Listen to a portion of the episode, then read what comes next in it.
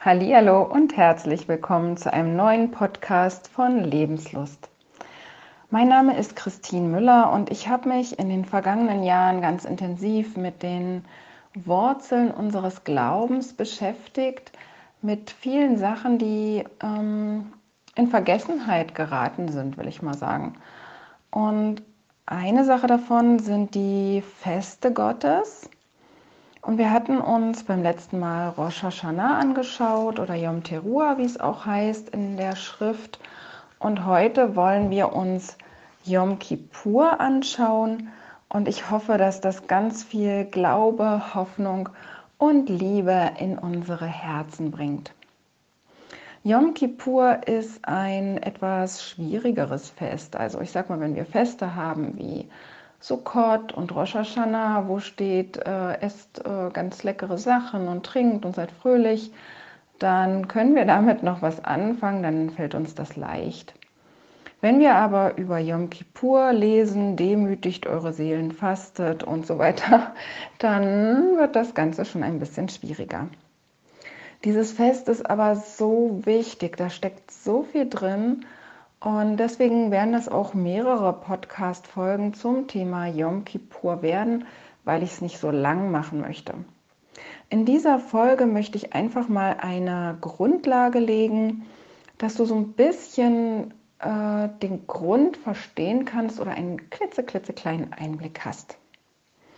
Ich habe in den vorangegangenen Podcast-Folgen, zum Beispiel im Podcast zum Thema Elul des Monats, ein, ähm, eine Begebenheit erzählt, dass Mose eben mehrere Male auf dem Berg Sinai war, jedes Mal für 40 Tage. Und als er eben im Monat Elul hinaufstieg, kam er, als 40 Tage um waren, genau am 10. des Monats Tischri wieder hinab. Und dieses Datum, mm, das ist ein ganz besonderer Tag für Gott. Das ist einer seiner Festtage, den er uns gegeben hat. Das ist nämlich dieser Tag Yom Kippur, ein Fastentag, ein Tag der ganz besonderen Zuwendung zu Gott.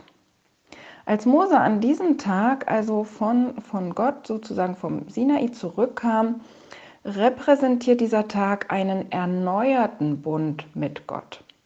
Denn wir erinnern uns, als er die ersten Tafeln bekam, äh, diese waren übrigens der Überlieferung nach aus Saphir, nämlich aus dem Thron Gottes, wie wir im Buch Hesekiel im zehnten Kapitel seiner Prophezeiung sehen, dass Gott auf einem Thron äh, aus oder ähnlich wie Saphir sitzt. Und diese Platten hatte Gott also aus seinem himmlischen Heiligtum genommen und selbst beschrieben, also unglaublich. Hier wurde zum ersten Mal diese Grenze zwischen Himmel und Erde aufgehoben. Und Gott gab uns etwas Himmlisches. Das Gesetz Gottes ist etwas Himmlisches. Im 5. Mose 33, Vers 2 lesen wir, in seiner Rechten war ein feuriges Gesetz für sie. Aber wir Menschen haben unsere Probleme damit. Gott sagt damals ganz oft, dass die Israeliten Ekel hatten vor seinen Satzungen, das sagt er zum Beispiel in 3. Mose 26, 43. Und Paulus sagt es im Römerbrief, Kapitel 8, Vers 7, das Fleisch, also unser fleischliches Wesen, ist dem Gesetz Gottes nicht untertan. Ja, er sagt sogar, es vermag es gar nicht, es kann es nicht. Das Gesetz Gottes ist für unser fleischliches Wesen abstoßend. Ja, so wie Gott sagt, ekelerregend. Und ähm, die Israeliten hatten noch nicht das Gesetz. Mose kam mit diesem Gesetz, unterbrachen sie es aber schon, indem sie Gott, ja, den richtigen Gott schon anbeteten, aber in einer falschen Gestalt, in einem falschen Gottesdienst, den er nicht geboten hatte. Und 3000 Menschen starben an diesem Tag. Also das hat, wie gesagt, nichts mit der Tora, mit dem Gesetz zu tun, denn die hatten sie ja noch gar nicht. Und nun an Yom Kippur erneuert also Gott diesen Bund. Mose brachte die Tafeln diesmal von der Erde in den Himmel und musste auch noch selber schreiben. Wir haben nun also ganz gewöhnliche steinerne Tafeln, beschrieben von einem Mann, aber wir haben immer noch Gottes himmlisches Gesetz. Und diese Tafeln repräsentierten und repräsentieren den Zustand unseres Herzens. Unsere Herzen sind nämlich hart wie Stein und unwillig, Gott gehorsam zu sein. Gott verheißt nun nochmal einen erneuerten Bund. Das sagt er dreimal in dem Propheten mit fast denselben Worten. Einmal in Hesekiel 11, Vers 19 sagt er, ich will das steinerne Herz wegnehmen und ihnen ein fleischernes Herz geben, damit sie in meinen Geboten wandeln und meine Ordnung halten und danach tun. Also er sagt, mit unserem steinernen Herz ist das sehr schwer, überhaupt ihm gehorsam sein zu wollen und seine Gebote zu tun. Und er muss wieder etwas tun, damit es uns möglich ist. In Hesekiel 36, 26, ich will euch ein neues Herz geben und einen neuen Geist in euch geben und will das steinerne Herz aus eurem Fleisch wegnehmen und euch ein fleischernes Herz geben. Ich will meinen Geist in euch geben und will solche Leute aus euch machen, die in meinen Geboten wandeln und meine Rechte halten und danach tun. Wir brauchen also seinen Geist, um in seinen Geboten zu wandeln. In Jeremia 31, Vers 31 wird das total wiederholt. Und der Hebräerbrief sagt uns, dass wir diesen erneuerten Bund jetzt haben. Wir haben diesen Geist, aber wir sind noch so unwillig, das zu tun, was sein Gesetz uns sagt. Gesetz ist ja eigentlich das falsche Wort. Torah bedeutet ja eigentlich Lehre, Anweisung, seine Lebensweisheiten, sein, seine Weisheit, die gut ist für unser Leben. Und wir bekommen den Geist, damit wir eben in der Lage sind, Gott zu gehorchen. Als Gott seinen Geist sandte, seinen Heiligen Geist an äh, Pfingsten wird es jetzt genannt, an Shavuot in Jerusalem, da kam er in der Gestalt von feurigen Zungen. Erinnert euch an das feurige Gesetz. Und da kamen 3000 Leute zum Glauben, sie kamen zum Leben. 3000 starben also, haben wir gesehen, weil wir das Gesetz brechen durch unser steinernes Herz. Und Gott nimmt durch seinen Geist das steinerne Herz weg und macht uns durch seinen Geist fähig, ihm zu gehorchen. Und daraus kommt das Leben. 3000 Leben und lassen sich taufen zum ewigen Leben.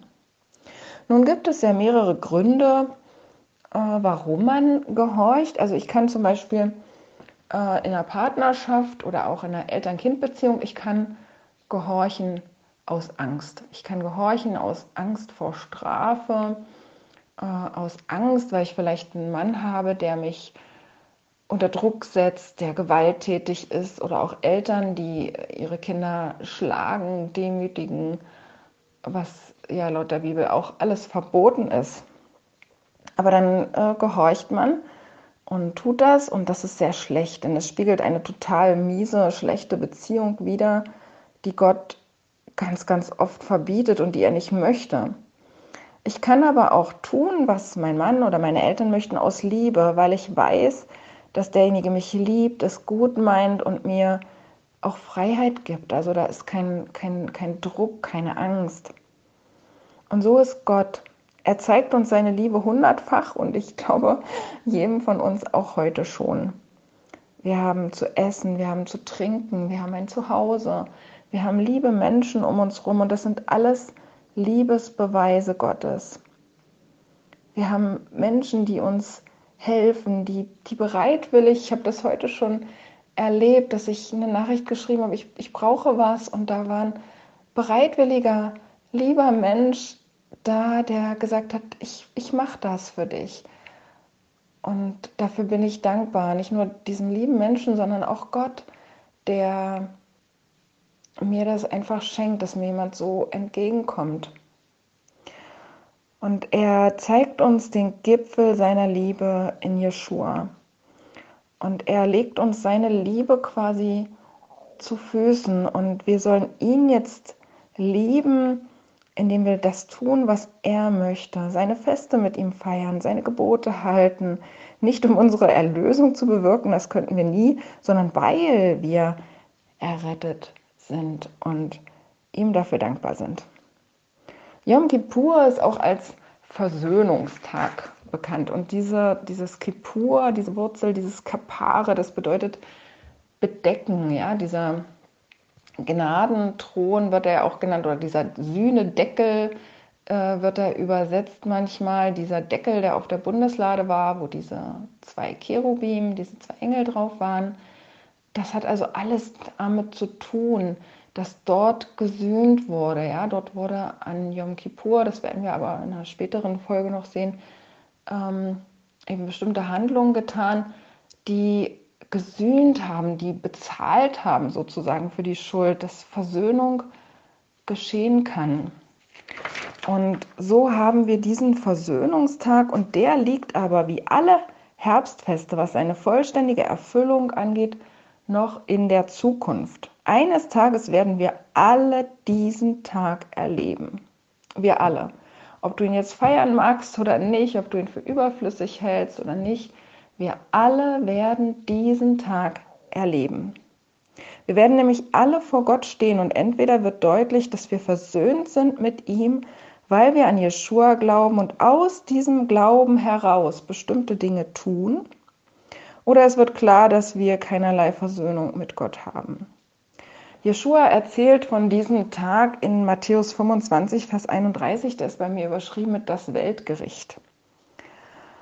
Und da beschreibt er diese Szenerie dieses Tages, das werden wir aber auch noch später behandeln.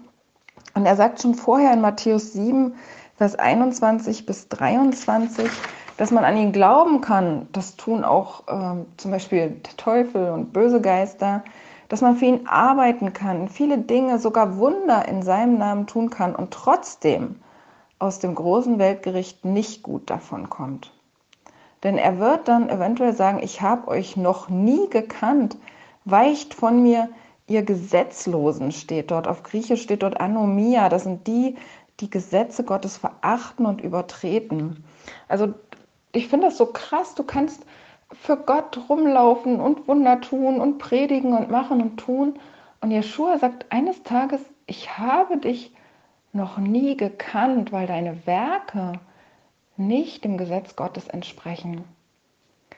Und er zitiert, ich hatte das schon mal gesagt, dass das im, äh, im Hebräischen oder im Judentum ganz normal ist, einen Bibelvers anzufangen. Zum Beispiel sage ich zu meinem Kind, ja, ja, wer anderen eine Grube gräbt. Und da brauche ich gar nicht weitersprechen. Er, er weiß, was ich damit meine. Dass ich nämlich meine, äh, der fällt unter Umständen eben selber rein und das wird ihm nicht gut bekommen. Und so macht Jeschua das auch. Er sagt hier, weicht von mir, ihr Übeltäter. Und das ist das, was David in Psalm 119, Vers 115 sagt. Er sagt hier, weicht von mir, ihr Übeltäter. Ich will mich halten an die Gebote meines Gottes. Das ist also das, was Jeschua hier zitiert, was er meint.